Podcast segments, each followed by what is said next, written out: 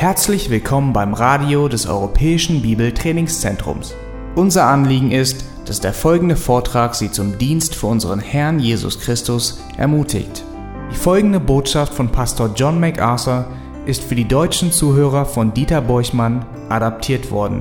Diese Botschaft wird mit der Genehmigung von Grace to You im EBDC Radio gesendet.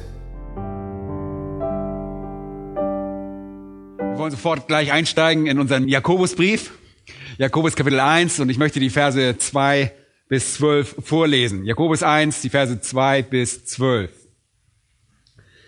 Meine Brüder, achtet es für lauter Freude, wenn ihr in mancherlei Anfechtung geratet, da ihr ja wisst, dass die Bewährung eures Glaubens standhaftes Ausharren bewirkt. Das standhafte Ausharren aber soll ein vollkommenes Werk haben, damit ihr vollkommen und vollständig seid und es euch an nichts mangelt. Wenn es aber jemand unter euch an Weisheit mangelt, so bitte er sie von Gott, der allen gern und ohne Vorwurf gibt, so wird sie ihm gegeben werden. Er bitte aber im Glauben und zweifle nicht. Denn wer zweifelt, gleich einer Meereswoge, die vom Wind getrieben und hin und her geworfen wird. Ein solcher Mensch denke nicht, dass er etwas von dem Herrn empfangen wird, ein Mann mit geteiltem Herzen, unbeständig in all seinen Wegen. Der Bruder aber, der niedrig gestellt ist, soll sich seiner Erhöhung rühmen, der Reiche dagegen seiner Niedrigkeit. Denn wie eine Blume des Grases wird er vergehen. Denn kaum ist die Sonne aufgegangen mit ihrer Glut, so verdorrt das Gras und seine Blume fällt ab. Und die Schönheit seiner Gestalt vergeht. So wird auch der Reiche verwelken auf seinen Wegen. Glückselig ist der Mann, glückselig ist der Mann, der die Anfechtung erduldet, denn nachdem er sie bewährt hat, wird er die Krone des Lebens empfangen, welche der Herr denen verheißen hat, die ihn lieben. Jemand sagte einmal, Zitat, ich halte Schwierigkeiten für etwas sehr Wertvolles. Ich denke, sie läutern uns. Zitat Ende, und das ist wahr. In unserem Leben ist es erforderlich, um herauszufinden, ob wir wirklich echt sind, dass es Schwierigkeiten gibt. Bewährungsproben sind erforderlich. Und manchmal, ihr Lieben, gibt es keinen besseren Test als Schwierigkeiten oder Kummer oder Leid. Wie ein Mensch mit Schwierigkeiten umgeht, ist auch ein Hinweis auf seinen Glauben. Und wenn Schwierigkeiten in eurem Leben und meinem Leben auftreten, zeigt sich, wie echt euer Glaube ist oder ob es euch an Glauben mangelt. Und im Rahmen der Ziele von Jakobus, uns Prüfung des lebendigen Glaubens zu unterziehen, spricht er als erstes über das Prüfungskriterium von Anfechtungen. Denn Anfechtungen werden offenbaren, ob euer Glaube ein lebendiger oder toter Glaube, ob es echter oder nachgeahmter Glaube ist, ob es errettender oder nicht errettender Glaube ist. Und das ist der Ausgangspunkt, den Jakobus hier benutzt, weil jeder, der auf der Welt lebt, Anfechtungen durchlebt. Wir sind alle gefallene Geschöpfe, sündhafte Wesen und leben inmitten einer gefallenen und einer sündhaften Welt. Als Folge davon haben wir ständig mit Schwierigkeiten zu kämpfen. Es scheint sogar, als ob die Schwierigkeiten sich nie aus dem Staub machen würden. In Hiob Kapitel 5, Vers 7 lesen wir, der Mensch ist zum Unglück geboren, wie die Funken nach oben fliegen. Das ist, als würde man sagen, der, das gefallene Wesen des Menschen ist ein Feuer, das Funken sprüht. Schwierigkeiten sind die natürliche Folge des Feuers von der Gefallenheit des Menschen. Und in Hiob 14, Vers 1 sagt Hiob selbst, der Mensch von der Frau geboren, da beziehen wir alle mit ein, lebt nur kurze Zeit und ist voll Unruhe. Im Psalm 22, Vers 12 sagte David, Sei nicht fern von mir und ruf zu Gott. Sei nicht fern von mir, denn Drangsal ist nahe. In Jesaja 8, Vers 22 spricht Gott durch Jesaja über sein Gericht in der Welt, das die Menschen zurücklässt. Und wenn sie auf die Erde sehen, siehe, so ist da nur Drangsal und Finsternis. Im Buch Prediger, das uns allen noch gut in Erinnerung ist, kennt ihr gewiss die Worte aus Kapitel 2. Da heißt es, da hasste ich das Leben, das mir missfiel, das Tun, das unter der Sonne geschieht, denn es ist alles nichtig und ein Haschen nach Wind. Und dann in Vers 23, denn er plagt sich jeden Tag mit Kummer und Ärger, sogar in der Nacht hat sein Herz keine Ruhe. Ärger, Sorgen, Kummer, das Haschen nach Wind, Tag und Nacht. Das Leben scheint nichts als Schwierigkeiten zu bringen. Und offen gesagt, auch wir Christen werden ständig mit Schwierigkeiten konfrontiert. Wir werden in dieser mit problembelasteten Welt ständig mit Schwierigkeiten konfrontiert. Und selbst wenn wir unsere eigene kleine Welt in den Griff bekommen, rückt uns gewiss jemand auf die Pelle und bringt diese Ordnung irgendwie durcheinander. Und das werdet ihr gut kennen, wenn ihr in letzter Zeit mal eine kleine Horde Kinder bei euch zu Hause hattet. Egal wie sehr ihr versucht, euch eure kleine isolierte Welt aufzubauen, finden sie einen Weg, diese zu beschädigen. Und diese Kinder sind nur eine kleine Illustration davon, dessen, was so in dem Leben abläuft. Wir tun alles in unserer Macht Stehende, um uns zu schützen, um perfekte Harmonie und Bequemlichkeit zu gewährleisten, aber die Schwierigkeiten kommen unweigerlich von außen und von innen. In dem Psalm sehen wir, wie die Schreiber immer wieder zum Herrn sprechen und sie ihn bitten, ihn aus konkreten Bedrängnissen zu erlösen. Aber der Psalmist ist nie so vermessen, dass er sagt, erlöse mich vollkommen von diesen Dingen.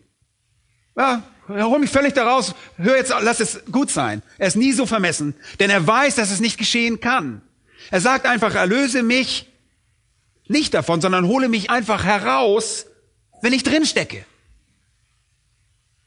Und das ist selbst in einer Ehe so. Das kann man sogar nach einem Jahr Ehe vielleicht sogar schon festgestellt haben. Ja, Petrus sagt, die Ehe ist die Gnade des Lebens. Das ist, als würde man sagen, ja, das ist gewissermaßen das Sahnehäubchen, ja. Es ist das Beste im Leben. Aber selbst in der Ehe, so lesen wir in 1. Korinther Kapitel 7, Vers 28, werden wir Bedrängnis im Fleisch haben, wenn wir heiraten. Stimmt's? Ja, ja, ich sehe ein paar Leute nicken. Okay. Ja. Wenn ihr schon mit euch selbst Schwierigkeiten habt, stellt euch nur einmal vor, wie es sein wird, wenn ihr ihr selbst sein müsst mit einem anderen Menschen, der versucht, er selbst zu sein. Selbst in den besten Dingen die Gott uns gibt, wird es Schwierigkeiten geben. Und selbst Jesus war nicht in der Lage, Schwierigkeiten zu vermeiden. Er sagte sogar über seine Jünger, ihr habt Anteil genommen an meiner Bedrängnis. Er sagte, es ist normal, dass ihr in der Welt Bedrängnis habt. Es ist normal. Und das erwartet man. Das ist überall. Und wir sehen von Jesus, er seufzte im Geist. Das lesen wir in Johannes 11, 33, Johannes 12, 27. Und auch in Johannes 13, 21 lesen wir das noch einmal. Er wusste, was es ist, im Geist erschüttert zu sein. Er war sogar bekümmert. Und Paulus sagte in 2. Korinther 4 und Vers 8, er werde überall bedrängt. Und das erwarten wir. Wir erwarten Probleme in der Familie. Wir erwarten Probleme von unseren Freunden. Wir erwarten Probleme an unserem Arbeitsplatz. Wir erwarten Probleme in der Schule. Ja? Wir erwarten das in der Weltwirtschaft oder in der Wirtschaft überhaupt. Wir erwarten das in Form von Kritik. Wir erwarten Probleme in Form von Krankheiten. Wir erwarten sogar Probleme in unserem Leben durch den Tod von Menschen, die uns nahestehen. Auch Verfolgung führt zu Schwierigkeiten. Leute, so ist das Leben nun einmal. Und wenn ihr denkt, ihr seid die Einzigen, die Probleme haben, habt ihr euch in letzter Zeit nicht umgesehen. Jeder sitzt in demselben Boot. Jakobus sagt im Prinzip, wenn euer Christsein echt ist, dann wird sich das bei Schwierigkeiten zeigen. Denn offen gesagt, wenn das Christsein für die Schwierigkeiten nicht gut genug ist, hört mal gut zu, ist es für nichts gut. Habt ihr es verstanden? Wenn das Christsein nur für Zeiten gut genug ist, in denen wir es nicht brauchen, dann brauchen wir es nicht. Wenn mein Glaube an Gott nur für die Zeiten gut ist, in denen es mir gut geht, wozu ist mein Glaube denn gut? Er soll mich erhalten, wenn alles schief geht. Das ist eine legitime Prüfung der Echtheit unseres Glaubens zu sehen, wie er sich bei Schwierigkeiten in unserem Leben bewährt.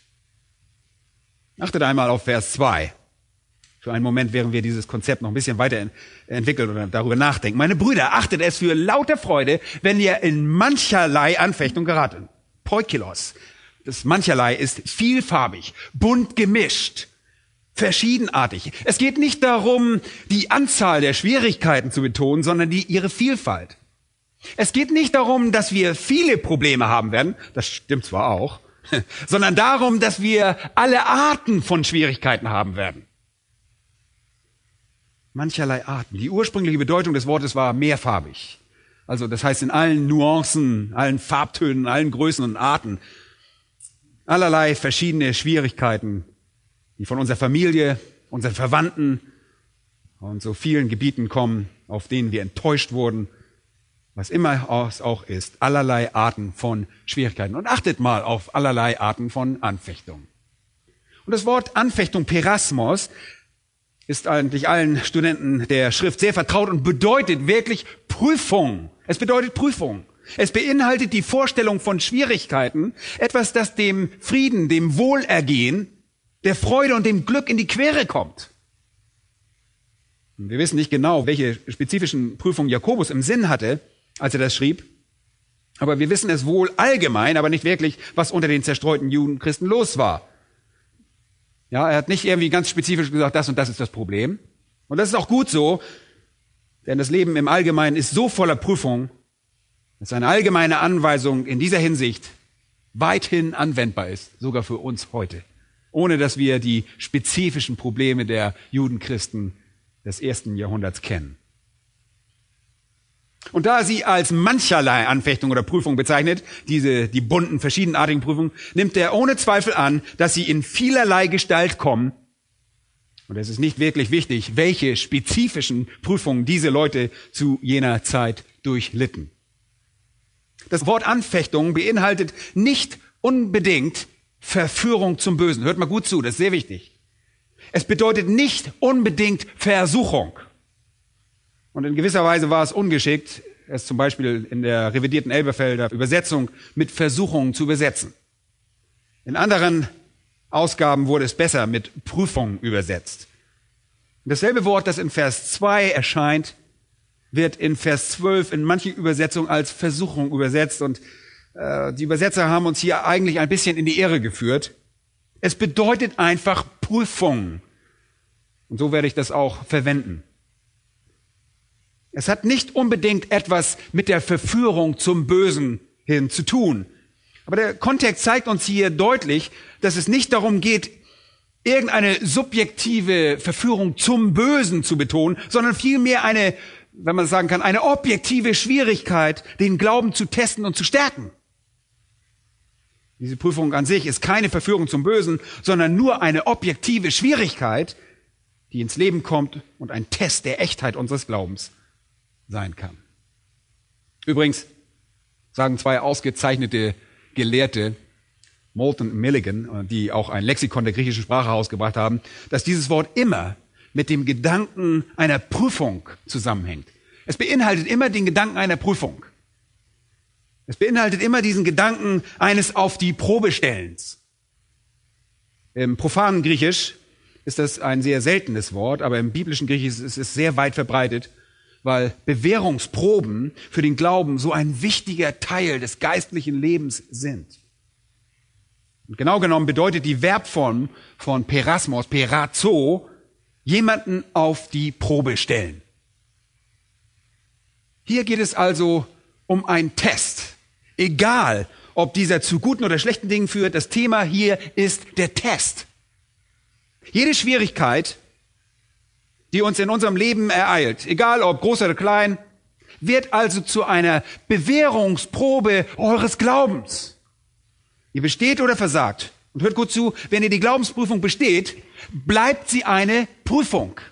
Wenn ihr die Glaubensprüfung nicht besteht, wird sie zu einer Versuchung. Wenn es zu einer Sünde wird, hat es sich als eine erfolgreiche Versuchung herausgestellt wenn es jedoch zu einem Sieg führt, hat es sich als eine erfolgreiche Prüfung herausgestellt. Eine Versuchung verführt euch zur Sünde und führt zu eurem Fall. Eine Prüfung dagegen lässt euch stärker werden und aufrecht stehen. Anfechtungen sind also Prüfungen, die die Echtheit und die Stärke eures Glaubens offenbaren.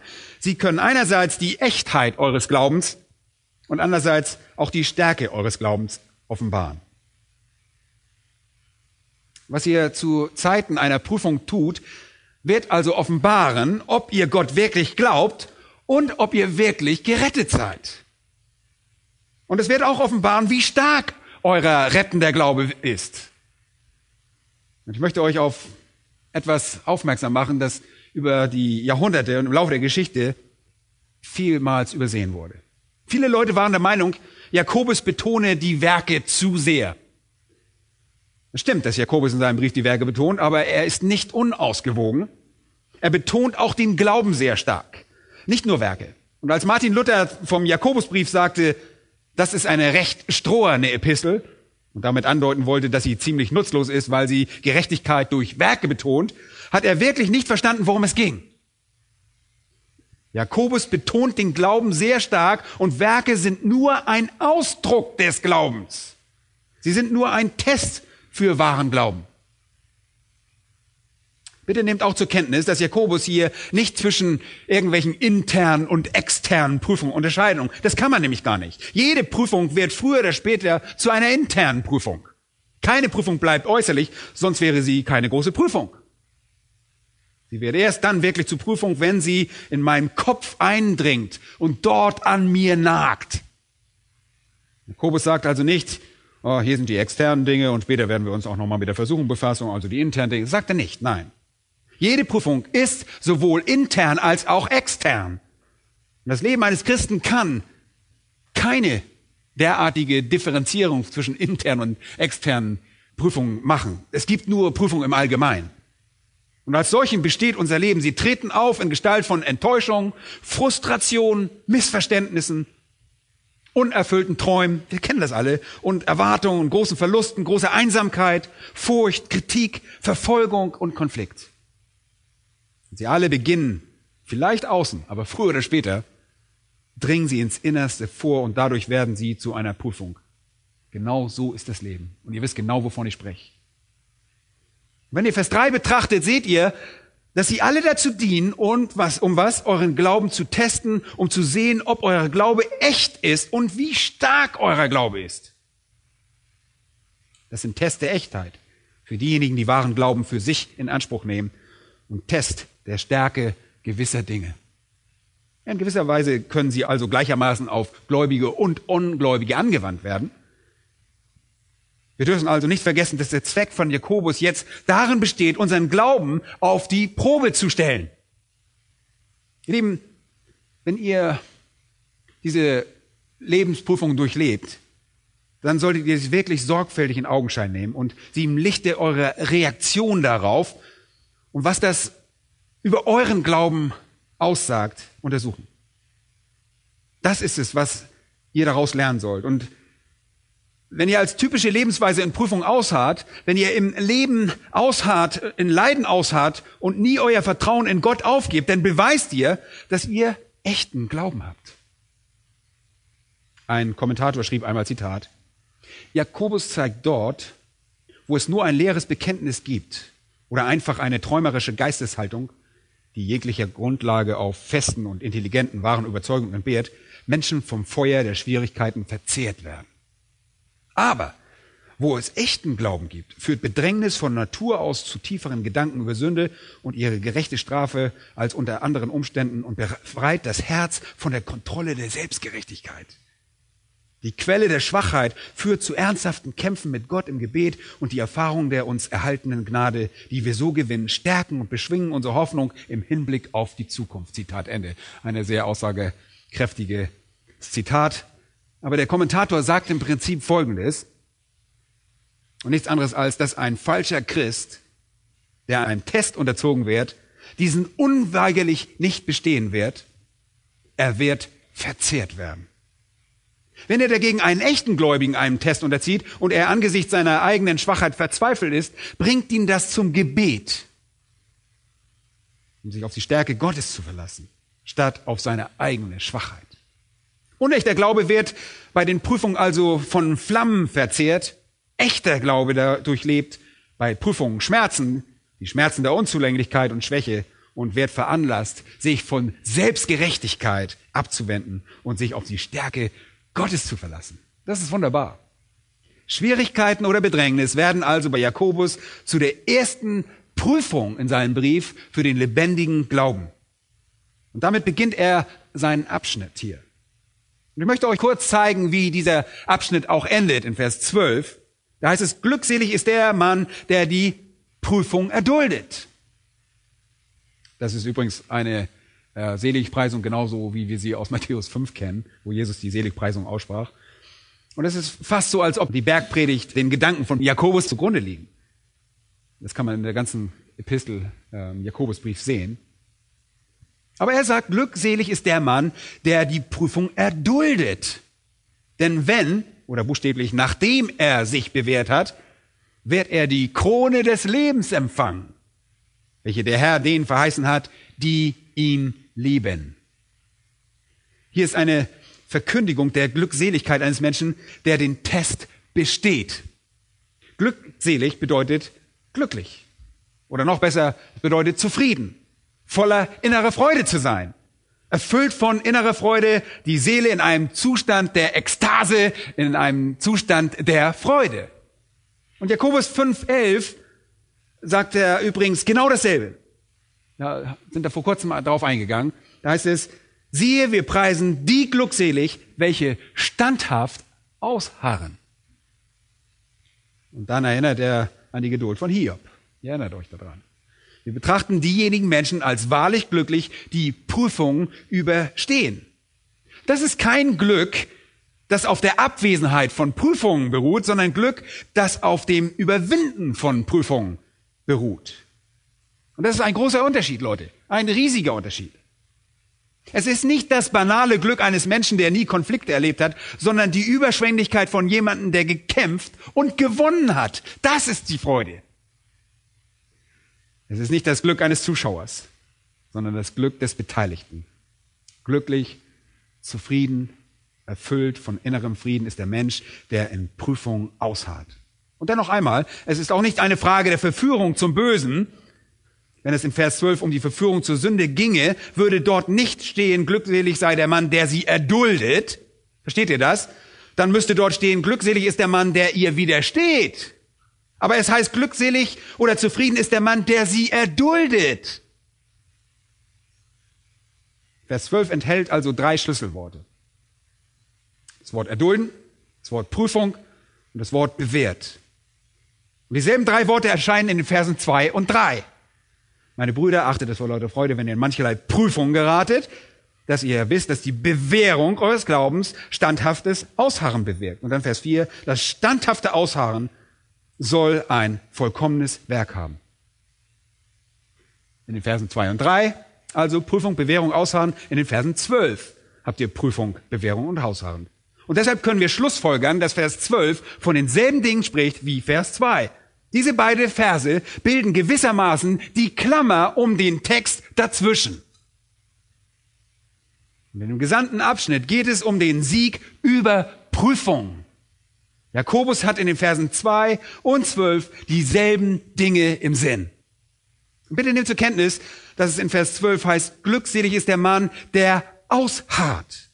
Ebenso wie in Vers 3 bewirkt die Bewährung eures Glaubens ausharren. Derselbe Gedanke und dasselbe Wort. In Vers 12 bedeutet erdulden, geduldig und siegreich auszuharren. Es bedeutet nicht, oh, oh, ich habe lange erduldet, ich beiß die Zähne zusammen, ich halte die Luft an, ich nehme es einfach hin und harre aus. Das ist damit nicht gemeint. Es ist kein passives Erdulden, es ist kein passives Überleben. Es bedeutet, Sieger zu sein. Es ist Hypomene. Präsenz, aktiv, indikativ, geduldig und triumphierend der Sieger zu sein. Der Punkt, um den es hier geht, ist ganz einfach. Wirklich, völlig einfach. Eine Person, die behauptet, Christ zu sein und Prüfungen durchlebt und als Sieger daraus hervorgeht, der also seinen Glauben nie aufgibt, Gott nie aufgibt, zeigt hier an der Stelle, dass er ein wahrer Christ ist. Und er wird die Krone des Lebens erhalten, die unser Herr jenen geben wird, die ihn lieben. Leider gibt es Leute, die in die Gemeinde kommen und ihr seht sie, ich sehe sie, Sie kommen hierher, bekennen Christus, werden sogar getauft und dann erleben sie Schwierigkeiten in ihrem Leben und plötzlich sind sie weg, weg. Und ich fragte, wo sind die Leute? Sie sind einfach weg und vielleicht kommen sie nie wieder. Nun, vielleicht sind sie verletzt worden in irgendeiner Beziehung. Vielleicht hatten sie irgendein Mädchen im Visier und dieses hat ihm abgesagt, er solle sich aus dem Staub machen, er sei nicht ihr Typ oder was auch immer, ja. Oder vielleicht kamen sie, wussten irgendeinen Kampf durchstehen, ein lieber Freund oder ein Familienmitglied ist gestorben. Oder es hat sie einfach überwältigt und sie sind gegangen, haben Gott gewissermaßen mit der Faust gedroht und das war's. Und sie sind weg. Seht ihr, Ausharren und Prüfung ist ein Beweis von lebendigem Glauben. In Vers 12 nennt Jakobus diejenigen, die ausharren, diejenigen, die Gott lieben. Guckt einmal genau hin, was da steht. Und das ist so wunderbar, denn das ist im Prinzip der Kern unserer Einstellung gegenüber dem Herrn, wenn wir zur Errettung kommen. Wir lieben ihn. Das beschreibt den Christen. Wir lieben ihn, weil er uns zuvor geliebt hat. All das hat mit einer Liebesbeziehung zu tun. Es geht nicht einfach nur um irgendeine Transaktion, ja, bei der Gott uns rettet, unabhängig von unserer Einstellung. Und sobald wir gerettet sind, können wir jede beliebige Einstellung haben. Nein, nein, nein. Diejenigen von uns, die wirklich gerettet sind, haben eine fortwährende und eine tiefe Liebe für ihn. Ist es nicht so? Ihr könnt das in euren Bibeln unterstreichen, denn das ist eine wunderbare Definition eines wahren Christen. Diejenigen, die den Herrn lieben. Und in 1. Johannes 2 heißt es, wir werden ihn lieben oder die Welt, aber nicht beide. Wenn jemand die Welt lieb hat, so ist die Liebe des Vaters nicht in ihm. Und das ist so grundlegend. Und darüber hinaus sagt in 1. Johannes 2, Vers 19, sie sind von uns ausgegangen, aber sie waren nicht von uns. Denn wenn sie von uns gewesen wären, so wären sie bei uns geblieben. Aber es sollte offenbar werden, dass sie nicht alle von uns sind. Und Johannes sagt hier, als die Bewährungsprobe kam, ob sie Gott liebten oder die Welt, liebten sie die Welt und sie gingen fort. Und das ist in Ordnung, weil sie nie wirklich zu uns gehörten. Es sind die Prüfungen, in denen dann die wahre Liebe sich offenbart. Schlagt einmal einen Moment den ersten Petrusbrief auf. Der ist uns alle gut in Erinnerung durch die gute Auslegung, die wir bekommen haben dort. Petrus spricht dort über dieselbe Sache in Kapitel 1, Vers 6, spricht er über mancherlei Prüfungen, genau wie die verschiedenen Prüfungen, über die Jakobus spricht. Und dann spricht er in Vers 7 fast so, als ob er sich den Gedanken von Jakobus ausleiht, von der Bewährung des Glaubens. ja, Daniel würde sagen, ist umgekehrt. Ja. Er sagt, all eure Prüfungen sind ein Test für die Echtheit eures Glaubens. Damit die Bewährung eures Glaubens, der viel kostbarer ist als das vergängliche Gold, das doch durch Feuer erprobt wird, Lob, Ehre und Herrlichkeit zur Folge haben bei der Offenbarung Jesu Christi. Mit anderen Worten sagt er, euer Glaube wird auf die Probe gestellt, um seine Echtheit zu prüfen, damit ihr echten, bewährten Glauben habt und vor dem Herrn zu stehen, wenn er kommt. Und Vers 8 definiert ihr diesen wahren Glauben. Ihn, was? Ihn liebt ihr, obgleich ihr ihn nicht gesehen habt. Und auch hier wieder derselbe Gedanke. Die Liebe.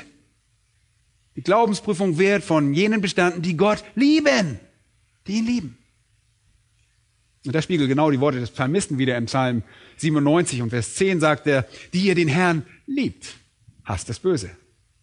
Gottes Kinder zeichnen sich dadurch aus, dass sie den Herrn lieben und denen, die Gott lieben, dienen alle Dinge zum Besten. Das ist die Definition eines Christen.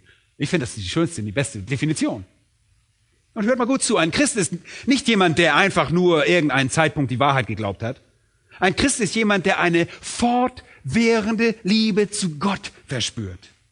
Und diese Liebe bleibt selbst unter den Anfechtungen des Lebens, das heißt den Prüfungen des Lebens, bestehen. Die ist nicht wetterwendisch.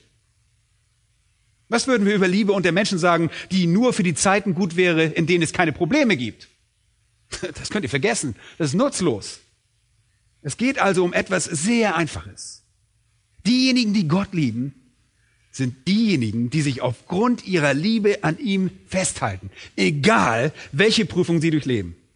Und so beweisen sie, dass ihr Glaube echt ist. Ist das einfach oder nicht? Ja. Und was bedeutet es, ihn zu lieben? Und Jesus hat im Prinzip immer wieder gesagt, wenn ihr mich liebt, werdet ihr was? Meine Gebote halten. Meine Gebote halten und befolgen. Johannes 14, Vers 15, Johannes 15, die Verse 9 bis 10, 1. Johannes 2, 5 und 6, 1. Johannes 4, 16, 1. Johannes 5, 1, 2 und 3, sagen im Prinzip alle dasselbe. Wenn ihr mich liebt, befolgt ihr meine Gebote. Derjenige, der meine Gebote befolgt, ist der, der mich liebt. Ist derjenige, der mich liebt. So einfach ist das. Die Echtheit des Glaubens ist also auf Liebe gebaut. Aber Liebe, die sich als echt bewähren soll, ihr Lieben, muss getestet werden. Und wenn es wahre Liebe ist, wird sie den Test jedes Mal bestehen und gehorsam sein. Sie wird den Test bestehen und gehorsam sein. Und lass uns einmal zu Vers 12 zurückkehren und diesen Vers ein wenig genauer betrachten. Als Gläubige, die wir unseren Glauben zum Ausdruck bringen, werden wir getestet werden. Und wenn wir den Test bestehen und uns am Herrn festhalten, obwohl es Zeiten der Mühsal und Zweifel auch geben mag, ja, wird unser Glaube nicht zerstört und nicht eliminiert. Wir halten uns an ihm fest, weil wir ihn lieben. Wenn das der Fall ist, werden wir was gesegnet. Und diesen Gedanken auf den Punkt zu bringen, möchte ich behaupten, dass der Zweck dieser Glaubensprüfung zweifach ist. Erstens besteht ihr Zweck darin, die Qualität des Glaubens zu prüfen. Wie ich bereits gesagt habe, sollen Glaubensprüfungen dazu dienen, zur Offenbarung, welche Art von Glauben wir haben. Und lass uns einmal Vers 12 betrachten. Der Ausdruck, nachdem er sich bewährt hat, buchstäblich, wenn er gebilligt wird nach der Bewährungsprüfung, ist der Gedanke, der dahinter steckt. Wenn er gebilligt worden ist. Und die Frage stellt ist, könnt ihr das in eurem Leben erkennen? Könnt ihr das in eurem Leben sehen? Seht, wenn Tests oder Prüfungen und Schwierigkeiten kommen, wenn es in einem Todesfall gibt oder Einsamkeit oder ein Verlust oder Probleme, welche Art auch immer, könnt ihr sehen, dass Gott dadurch die Echtheit eures Glaubens testet? Er macht euch bewährt. Er setzt euch quasi dem Feuer aus, damit ihr daraus von Schlacke geläutert und in einem wahren Glauben strahlend hervorgeht. Diejenigen, die sich in Prüfungen an ihrem Vertrauen in Gott festhalten, deren Vertrauen sie nicht im Stich lässt, auch wenn die Prüfung fortbesteht, zeigen, dass sie einen lebendigen Glauben haben. Einen lebendigen Glauben. Und ich möchte jetzt für einen Moment abweichen, weil dies der perfekte Punkt ist, um über eine sehr wichtige biblische Wahrheit zu reden. Einen sehr wichtigen theologischen Gedanken. Habt ihr je den Ausdruck gehört, das standhafte Ausharren der Heiligen? Das ist ein wunderbarer Ausdruck, der in der Theologie weit verbreitet ist. Und ich möchte einen Moment darüber reden. Was bedeutet es, wenn wir das hören? Das standhafte Ausharren der Heiligen. Es ist sicher, das ist ein Teil unseres theologischen Bekenntnisses, dass wir an das standhafte Ausharren der Heiligen glauben. Aber mit anderen Worten, wir glauben, dass die Heiligen ihren Glauben nie aufgeben werden. Dass sie immer ausharren werden und auch inmitten jeder Prüfung an Gott glauben. Das ist es, was das Ausharren der Heiligen bedeutet. Mit anderen Worten, glauben wahre Christen nicht nur für eine gewisse Zeit oder ein paar Jahre und dann ist vorbei. Sie werden ausharren. Es wird keine Prüfung geben, die sie ereilen und veranlassen wird, ihren Glauben aufzugeben. Warum? Weil ihr nur von menschlichen Versuchungen oder Prüfungen ereilt werdet und Gott treu ist und er nicht zulassen wird, dass ihr über euer Vermögen hin geprüft oder versucht werdet. Er wird immer was schaffen? Einen Ausgang. Er wird immer einen Ausgang schaffen, sodass ihr sie ertragen könnt. Es gibt immer die Möglichkeit des Ausharrens. Und die wahren Heiligen werden immer ausharren. Das ist ein sehr, sehr wichtiger Gedanke. Und anderorts wird es auch als Überwinder, als, werden wir als Überwinder bezeichnet. Und ich möchte euch sagen, warum das so wichtig ist. Schon als Jugendlicher habe ich diesen Ausdruck immer wieder gehört, und zwar die ewige Heilssicherheit. Wir haben ständig darüber gesprochen in unserer Jugend. Schon lange her, ich weiß. Ich kann kaum so weit denken. Einige von euch waren noch nicht mal da. Und ihr kennt das auch, oder? Die ewige Heilssicherheit. Wir glauben an die ewige Heilssicherheit. Das ist ein guter Ausdruck und bedeutet einmal gerettet, immer gerettet. Das bedeutet genau das. Und das ist uns sehr geläufig. Einmal gerettet, immer gerettet. Und wir glauben gerne daran. Ich meine, wer würde das nicht? Ich wäre nicht gerne von einem Teil einer Glaubensauffassung, in dem es heißt, oh, ich werde vielleicht gerettet, aber es könnte nicht ganz sicher sein. Und ihr könnt nie ganz sicher sein, ob ihr vielleicht, ob das bis zum Ende vorhält. Ich will das nicht. Die Betonung liegt bei einmal gerettet, immer gerettet auf Gottes Haltungskraft. Und das ist in Ordnung, denn die Schrift lehrt das. Aber das beinhaltet in gewisser Weise etwas, was manche Leute sehr nervös macht. Und sie sagen, Moment mal, einmal gerettet, immer gerettet bedeutet, man kann alles tun, was man will und Gott hat uns quasi am Hals. So einfach ist es nicht. Nun, einmal gerettet, immer gerettet, die Betonung liegt auf der Haltekraft Gottes. Der Gedanke an die ewige Heilsicher bedeutet, dass Gott euch in seiner Hand hält und ihr seid sicher in seiner unveränderlichen Verheißung.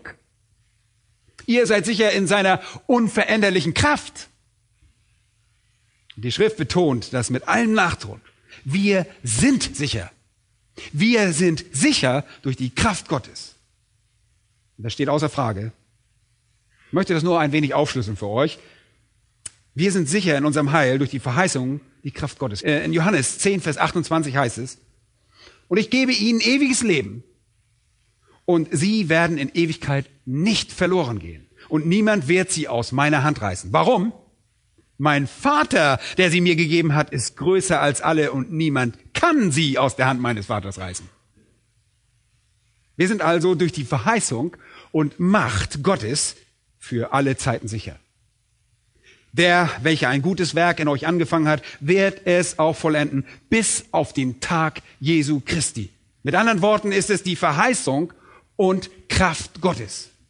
Zweitens sagen wir, dass wir nicht nur durch die Verheißung und Kraft Gottes sicher sind, sondern auch durch die Gebete Christi. Zuerst haben wir Gott als den Vater, jetzt haben wir die Gebete Christi. Er leistet ständig Fürbitte für uns. Egal was wir tun, Jesus leistet Fürbitte für uns und sagt dem Vater, dass er bereits den Lohn für diese Sünde bezahlt hat und sie deshalb vergeben ist. In Johannes 6 heißt es alles, was der Vater mir gibt, wird zu mir kommen und wer zu mir kommt, den werde ich nicht hinausstoßen. Er gibt nie einen der Seinen auf. Und ihr kennt alle Johannes 17, da betet er für die Seinen, dass sie zu vollendeter Einheit gelangen mögen und dieses Gebet wird erhört werden. In Lukas 22 spricht er zu Petrus und sagt, Satan begehre Petrus, Jesus aber habe für ihn gebetet, dass sein Glaube nicht aufhöre. Und er sagt, wenn du dies überstehst, will ich, dass du die Brüder stärkst. Mit anderen Worten war Petrus sicher, nicht nur durch die Verheißung und Kraft Gottes, sondern auch durch das Gebet Christi. Und 1. Johannes 2 lesen wir, wenn jemand sündigt, haben wir einen Fürsprecher beim Vater. Jesus Christus, den Gerechten, und er ist das Sühneopfer für unsere Sünden, aber nicht nur für die unseren, sondern auch für die der ganzen Welt. Jesus ist unser Fürsprecher, unser Vermittler. Und da gibt es noch ein drittes Element. Wir haben den Vater gesehen, wir haben den Sohn gesehen und wir sind nicht nur durch die Macht der Verheißung Gottes und die Gebete Christi sicher, sondern auch durch die Gegenwart des Heiligen Geistes. Gegenwart des Heiligen Geistes. Der Heilige Geist in uns ist die Garantie der künftigen Herrlichkeit. Ist es nicht so? Heißt es in Epheser 1 nicht, dass wir durch das Unterpfand des Geistes versiegelt sind? All das betont die ewige Heilssicherheit vom Standpunkt der Kraft Gottes, der Gegenwart Gottes und seinen Geist und die Gebete Jesu Christi.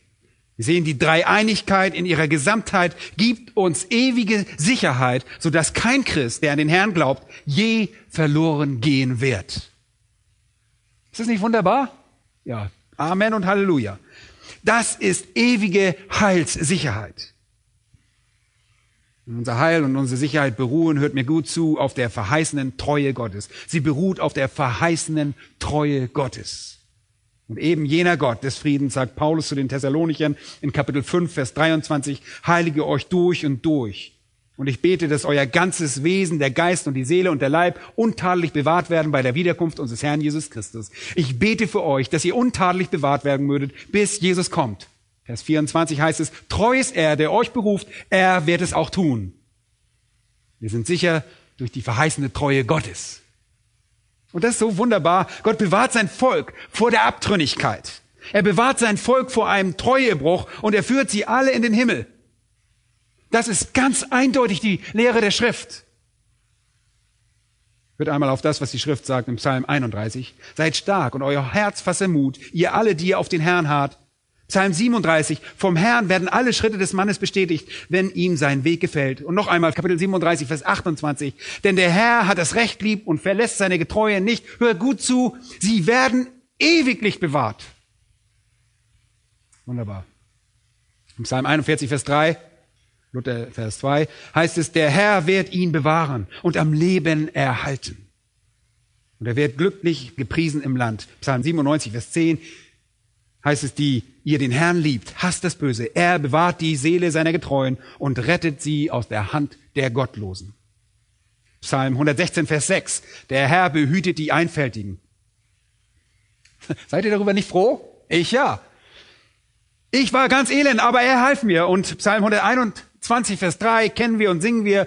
Er wird deinen Fuß nicht wanken lassen und er, der dich behütet, schläft nicht. Siehe, der Hüter Israels schläft, noch schlummert nicht. Der Herr behütet dich. Der Herr ist dein Schatten zu deiner rechten Hand, dass dich am Tag die Sonne nicht steche, noch der Mond bei Nacht. Der Herr behütet dich vor allem Übel. Wunderbar. Und im 2. Timotheus 4 und Vers 18. Der Herr wird mich auch von jedem boshaften Werk erlösen und mich in sein himmlisches Reich retten. Ihm sei die Ehre von Ewigkeit zu Ewigkeit. Amen. Im 1. Petrus 1, Vers 5 lesen wir, dass wir in der Kraft Gottes bewahrt werden. Und laut Judas 1, Vers 1 ist das, werden wir in Jesus Christus bewahrt. Und in Vers 24 heißt es, dem aber, der was ist, der mächtig genug ist, euch ohne was zu bewahren, ohne zu straucheln zu bewahren und euch unsträflich mit Freuden vor das Angesicht seiner Herrlichkeit zu stellen. Sind das nicht wunderbare Schriftstellen? Starke Worte, Leute, über die ewige Heilssicherheit. Aber ich möchte einiges schnell hinzufügen. Und das ist noch eine wichtige Seite. Es gibt noch eine andere Seite dazu. Und was ist diese andere Seite? Die andere Seite ist, dass wir nicht nur von Gott bewahrt werden, sondern auch vom menschlichen Standpunkt ausharren werden. Wir werden ausharren. Mit anderen Worten werden wir von Gott nicht bewahrt, wenn wir unseren Glauben mitten in einer Prüfung hinwerfen. Und hier befinden wir uns wieder einmal in dieser offensichtlichen Spannung zwischen dem Werk Gottes und den Wegen des Menschen. ihr werdet errettet, weil ihr von ihm vor der Grundlegung der Welt auserwählt wurdet und dennoch werdet ihr nicht errettet, ohne Glauben zu praktizieren. Ihr seid sicher durch die verheißene Treue Gottes aber ihr seid nicht sicher, wenn ihr nicht ausharrt. Das Mittel für das ewige Heil kommt also durch die Kraft des Heiligen Geistes, der den wahren Gläubigen motiviert, alle Prüfungen Kraft seines Glaubens zu erdulden. Louis Berghoff, ein ausgezeichneter Theologe, bezeichnet das Ausharren als, Zitat, das fortwährende Wirken des Heiligen Geistes in einem Gläubigen, wodurch das Werk göttlicher Gnade das im Herzen begonnen wird, fortgesetzt und vollendet wird. Zitat Ende. Unser Teil besteht darin, zu erdulden. Und hört einmal auf das, was die Schrift noch dazu sagt. In Matthäus 24, Vers 13, wer aber ausharrt bis ans Ende, der wird gerettet werden. Wir haben gerade gesagt, dass Gott uns bewahren wird. Jetzt haben wir eine Kehrtwende gemacht und es scheint ein Widerspruch zu sein, aber das ist er nicht. Es ist die Art und Weise, wie Gott uns durch seinen Geist zum Ausharren motiviert. Das müssen wir auseinanderhalten. Und Jesus sagt in Johannes 8, Vers 31 zu den Juden, wenn ihr in meinem Wort bleibt, so seid ihr wahrhaftig meine Jünger. 1. Korinther 15 heißt es, ich erinnere euch aber, Brüder, an das Evangelium, das ich euch verkündigt habe, das ihr auch angenommen habt, in dem ihr auch feststeht. Hört gut zu, durch das ihr auch gerettet werdet, wenn ihr an dem Wort festhaltet, das ich euch verkündet habe, es sei denn, dass ihr vergeblich geglaubt hättet. Wenn ihr daran nicht festhaltet, zeigt ihr, dass euer Glaube nicht echt war. Hört einmal auf den folgenden Text aus Kolosser 1. Auch ihr, wie ihr einst entfremdet und feindlich gesinnt wart in den bösen Werken, hat er jetzt versöhnt in dem Leib seines Fleisches durch den Tod, um euch heilig und tadellos und unverklagbar darzustellen vor seinem Angesicht. Ist das nicht wunderbar? Errettung. Und wir kommen vor Gottes Angesicht tadellos, makellos in seinen Augen. Und dann heißt es, wenn ihr nämlich im Glauben gegründet und fest bleibt und euch nicht abbringen lasst von der Hoffnung des Evangeliums. Ihr seid nur sicher, wenn ihr ausharrt. Und ihr seid nur sicher, wenn ihr bis zum Ende ausharrt. Ausharren ist das Mittel, durch das die Sicherheit verwirklicht wird. deshalb heißt es in Hebräer 2, darum sollten wir desto mehr auf das achten, was wir gehört haben, dass wir nicht etwa abgleiten. Lasst uns nicht abgleiten. In Hebräer 3,14 heißt es, wir haben Anteil an Christus bekommen, wenn wir die anfängliche Zuversicht bis ans Ende standhaft festhalten. Hebräer 4,14 lesen wir, lasst uns festhalten an dem Bekenntnis. Hebräer 6,11, wir wünschen aber, dass jeder von euch denselben Eifer beweise, so dass ihr die Hoffnung mit aller Gewissheit festhaltet bis ans Ende, damit ihr ja nicht träge werdet, sondern Nachfolger derer, die durch Glauben und Geduld die Verheißung erben. Das ist das Ausharren der Heiligen. Wir erdulden. Und in Hebräer 10, 39 lesen wir, wir aber gehören nicht zu denen, die was feige zurückweichen zum Verderben, sondern zu denen, die glauben zur Rettung der Seele. Und selbst Petrus sagte das. Ja? Selbst Petrus in 2. Petrus 1, Vers 10. Denn wenn ihr diese Dinge tut, werdet ihr niemals zu Fall kommen. Es geht also darum, dass niemand sicher ist, der nicht ausharrt. Und ihr fragt jetzt vielleicht nun, was geschieht, wenn jemand nicht ausharrt? Ganz einfach. 1. Johannes 2, Vers 19. Es heißt, sie sind von uns ausgegangen, aber sie waren nicht von uns. Sie haben die Prüfung der Echtheit ihres Glaubens nicht bestanden. Ihr müsst jedoch verstehen, dass keine Prüfung so groß ist, dass sie euch von eurem Herrn trennen könnte, sofern euer Glaube echt ist. Sie ist nur ein Test, um die Echtheit des Glaubens, des wahren Glaubens zu beweisen. Ewige Heilssicherheit allein ist also nicht genug. Es geht nicht um einmal gerettet und immer gerettet, egal was ihr glaubt und was ihr tut. Nein. Wenn ihr nicht ausharrt, wenn ihr die Glaubensprüfung nicht besteht und euch am Herrn festhaltet, wenn ihr ihn nicht inmitten jeder Schwierigkeit im Leben liebt und ihm gehorcht, dann zeigt ihr dadurch, dass euer Glaube nicht echt ist. Und wie viele Menschen kennt ihr? Ich habe mittlerweile eine Menge Menschen kennengelernt, die eine Weile in die Gemeinde kommen und einige rufen sogar laut Halleluja. Und dann kommen Schwierigkeiten in das Leben und dann sind sie weg. Man hört nie wieder was von ihnen. Wer hat sich zu Christus bekannt, hart aber nicht mehr aus? Solche Menschen, die ihn nicht kennen. Und solche Menschen können nicht als jene bezeichnet werden, die Gott lieben. Ihr Leben zeichnet sich nicht durch Gehorsam aus.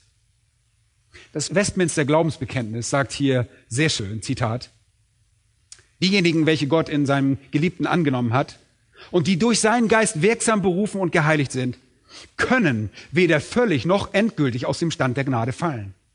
Vielmehr werden sie mit Sicherheit darin beharren und auf ewig gerettet werden.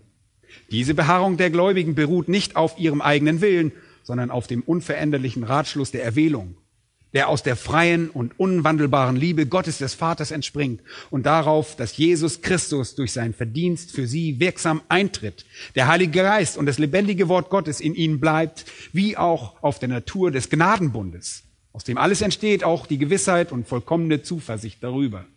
Dennoch, hört gut zu, dennoch können sie durch die Versuchung des Satans und der Welt wenn die in ihnen verbliebene Verderbnis überhand nimmt und die Mittel zu ihrer Bewahrung missachtet werden, in schwere Sünde fallen und eine Zeit lang daran stecken bleiben. Dadurch geraten sie unter Gottes Missfallen, betrüben seinen Heiligen Geist, verlieren einen guten Teil ihrer Gnadengaben und des Trostes, bekommen verhärtete Herzen und verwundete Gewissen, verletzen andere und erregen Anstoß und ziehen zeitliche Gerichte auf sich. Zitat Ende. Das Westminster Glaubensbekenntnis sagt, dass ein Christ in große Schwierigkeiten geraten kann, ohne jedoch endgültig, das ist der Punkt, ohne jedoch endgültig seinen Glauben zu gefährden, weil er ausharren wird. Prüfungen, ihr Lieben, stellen also echten Glauben unter Beweis. Denkt einmal über diese folgenden Hymnen nach. Zitat, niemand ist sicherer als die Geliebten des Heilands. Weder jeder Stern hoch oben am Himmel, noch der Vogel, der sich in seinem Nest versteckt. Gott kümmert sich um seine Kinder und nährt sie. In seinen heiligen Höfen gedeihen sie. Wie ein Vater verschont er sie. In seinen liebevollen Armen trägt er sie. Weder Leben noch Tod können Gottes Kinder je von ihm trennen.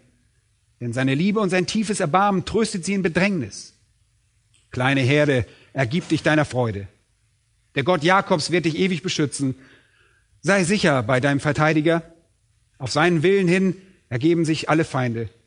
Was er nimmt oder was er uns gibt, zeigt die so kostbare Liebe des Herrn. Wir können aus ganzem Herzen auf seine Pläne vertrauen, die einzig und allein in seinen Kindern bestehen. Zitat Ende. Ja, wir werden bewahrt. Und wir werden bewahrt, damit wir ausharren. Und der berühmte Christian Fürchtegott Gellert schrieb, Zitat, Jesus lebt, mit ihm auch ich. Tod, wo sind nun deine Schrecken? Jesus lebt und wird auch mich von den Toten auferwecken. Er verklärt mich in sein Licht. Das ist meine Zuversicht. Jesus lebt, ihm ist das Reich über alle Welt gegeben. Mit ihm werde ich auch zugleich ewig herrschen, ewig leben. Gott erfüllt, was er verspricht. Das ist meine Zuversicht. Jesus lebt, sein Heil ist mein. Sein sei auch mein ganzes Leben. Reines Herzens will ich sein und den Gelüsten widerstreben. Er verlässt den Schwachen nicht. Dies ist meine Zuversicht. Jesus lebt, ich bin gewiss, nichts soll mich von Jesus scheiden. Keine Macht der Finsternis, keine Herrlichkeit, kein Leiden. Er gibt Kraft zu jeder Pflicht. Dies ist meine Zuversicht. Jesus lebt, nun ist der Tod mir der Eingang in das Leben. Welchen Trost in Todesnot wird er meiner Seele geben, wenn sie gläubig zu ihm spricht. Herr, Herr, meine Zuversicht. Zitat Ende. Weil immer wir in unserem Leben von Prüfungen ereilt werden, beweisen diese die Echtheit unseres Glaubens, indem sie uns die Möglichkeit bieten, auszuharren. Und nachdem wir ausgeharrt haben, können wir zurückblicken und sagen, ja, ich weiß, dass ich ein Kind des Herrn bin. Und es gibt einen zweiten Zweck, den ich euch noch kurz nennen möchte, aber den wir andermal behandeln werden. Und wir sollten jetzt nur einfach im Hinterkopf behalten. Erstens einmal die Qualität unseres Glaubens aufzudecken, sondern das zweite bedeutet, unseren Glauben auch zu stärken. Behaltet es im Hinterkopf, Prüfungen stärken auch unseren Glauben und dienen dazu einen sehr guten Zweck. Aber für diejenigen, die der Prüfung nicht erliegen, schaut bitte nochmal Vers 12 an. Für diejenigen, die nicht umfallen, sagt er, nachdem er sie bewährt hat, wird er die Krone des Lebens empfangen. Im Griechischen kann man das als einen appositionellen Genitiv nennen. Das würde buchstäblich folgendermaßen übersetzt werden. Eine Krone empfangen, die das Leben ist. Die Krone gleicht dem Leben, beziehungsweise die Krone ist das Leben. Es geht hier darum, dass die Krone das ewige Leben ist. Die Verheißung des ewigen Lebens ist das, was Gott für jene vorgesehen hat, die ihn lieben. Ewiges Leben, aufgepasst, ist die Belohnung, die uns letzten Endes alle erwartet. Oh, ich dachte, die hätte ich jetzt schon. Nun, das habt ihr auch. Ihr habt die Verheißung. Eines Tages werdet ihr sie in ganzer Fülle in der Realität erleben. Wir warten noch immer auf das Heil in seiner ganzen Fülle. Wir warten noch immer darauf, in unsere künftige Belohnung einzutreten und deshalb steht das im Futur. Er wird die Krone empfangen. Was ist diese Krone? Ewiges Leben. Bei der Wiederkunft des Herrn wird er uns die ganze Fülle des ewigen Lebens garantieren. Und das erinnert an 2. Timotheus 4, Vers 8, wo es heißt, von nun an liegt für mich die Krone der Gerechtigkeit bereit, die mir der Herr, der gerechte Richter, an jenem Tag zuerkennen wird. Nicht aber mir allein, sondern auch allen, die seine Erscheinung liebgewonnen haben. Wenn der Herr wiederkommt und uns zu sich holt, wird es eine Krone geben. Und diese Krone ist das ewige Leben. Es wird eine Krone geben und diese Krone ist die Gerechtigkeit. Wir werden in jedem Moment ewige Gerechtigkeit und das ewige Leben haben. Und ich bin überzeugt, dass es sich auf das ewige Leben bezieht, das wir erhalten, wenn Christus wiederkommt. Genau genommen sind alle Belohnungen, die der Herr uns garantiert, letztlich an unser ewiges Leben gebunden. Und in 1. Timotheus Kapitel 6, Vers 12 heißt es, kämpfe den guten Kampf des Glaubens, ergreife das ewige Leben, die ganze Fülle der Verheißung des ewigen Lebens. 1. Petrus 5, Vers 4 heißt es sogar, dann werdet ihr auch, wenn der oberste Härte offenbar wird, den unverwelklichen Ehrenkranz empfangen. Ja? Es ist also ewiges Leben, Gerechtigkeit, Ehre. Das sind keine Kronen, die unterschiedlichen Christen gehören, sondern Kronen, die allen Christen gehören. Alle Christen werden ewiges Leben und ewige Gerechtigkeit und ewige Ehre erhalten. Übrigens sehen wir das auch in Offenbarung Kapitel 2, Vers 10. Auch wieder. Und hier wird die Krone des Lebens denen versprochen, die treu bis in den Tod waren, die Drangsal durchlebt haben. Und das ist derselbe Kontext. Er schreibt an die Gemeinde in Smyrna. Und er sagt, ihr werdet eine kurze Zeit Drangsal erleben und wenn ihr euch darin treuer weiß, selbst dass das den Tod bedeutet, dann werdet ich euch mit ewigem Leben belohnen.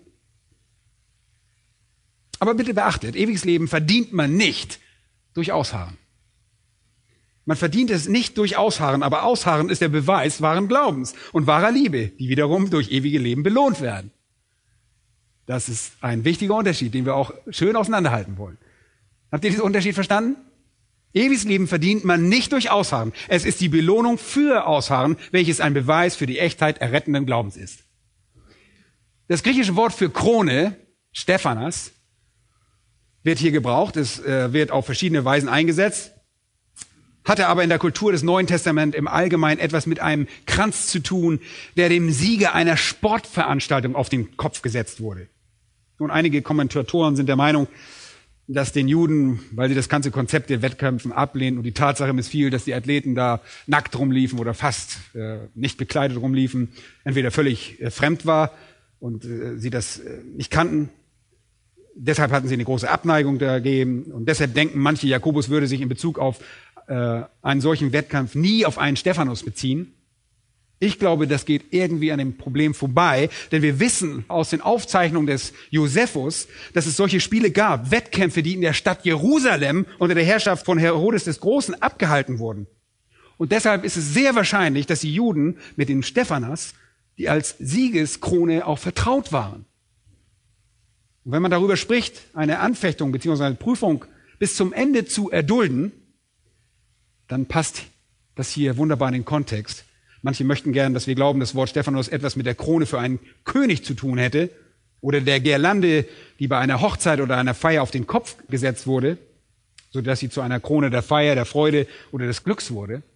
Wir glauben jedoch, dass sie zwar Wohlstand, Glück und Ehre und Königtum mit einschloss, aber der Kontext muss der einer Siegerkrone sein. Und da ihnen diese Dinge sehr vertraut gewesen sein müssen, ist es sehr einfach anzunehmen, dass das genau das ist, was Jakobus im Sinn hatte. Er sagt hier also, dass der Herr jene mit ewigem Leben belohnen wird, die durch ihr Ausharren bewiesen, dass sie wahrhaftig errettet waren. Ihr Lieben, zu Beginn dieser neuen Serie verstehen wir jetzt also, dass das Leben voller Prüfung ist. Ich wusste, das wusste ich auch schon vorher. So ist das nun mal. Und wie wir mit diesen Prüfungen umgehen, offenbart wirklich die Echtheit unseres Glaubens. Und das ist sehr wichtig. Oder den Mangel daran.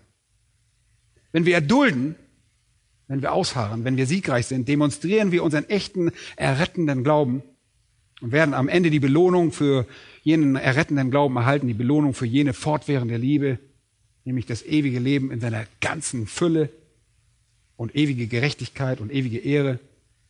Und das ist für diejenigen, wo sich der Glaube als echt herausstellt. Nachdem wir jetzt die Verse zwei bis zwölf betrachtet haben, stellt sich an dieser Stelle sofort die Frage, wie ein Christ in Prüfung praktisch ausharren kann.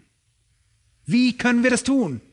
Und wie sieht Ausharren ganz praktisch aus? Und das will Jakobus in Angriff nehmen, denn er ist hier äußerst pragmatisch. Es reicht nicht nur zu sagen, ich muss ausharren, sondern er sagt, zeigt mir, wie ich das machen kann. Wie harre ich aus? Und es gibt fünf Punkte, pragmatische Aspekte für einen bewahrenden Glauben. Ich werde sie nur kurz nennen. Mehrere Dinge werden verlangt. Erstens eine freudige Einstellung, Vers 2, da heißt es, achtet es für lauter Freude. Es wird ein, zweitens ein einsichtiger Verstand erwartet, Vers 3. Da ihr ja wisst, sagt es dort in Vers 3. Ein sich unterordnender Wille ist gefordert, Vers 4. Da heißt es, das standhafte Ausharren aber soll ein vollkommenes Werk haben und dann ein gläubiges Herz. Euer Glaube soll unerschütterlich sein. Vers 6. Ihr sollt in wahren Glauben bitten. Vers 8. Ihr sollt kein geteiltes Herz haben. Und fünftens in Vers 9 bis 11 ein demütiger Geist. Prüfung, ihr Lieben, übersteht man erfolgreich mit einem freudigen Einstellung, einem einsichtigen Verstand, der die Realität der Anfechtung wahrnimmt und den Zweck dahinter sieht einem sich unterordnenden Willen, der die Anfechtung vom Herzen, vom Herrn akzeptiert, sich ihr fügt und lernt, was Gott für einen vorgesehen hat, und ein gläubiges Herz, das nie schwankt. und ein demütiger Geist, der bereit ist, alles zu akzeptieren. So geht man mit Prüfungen um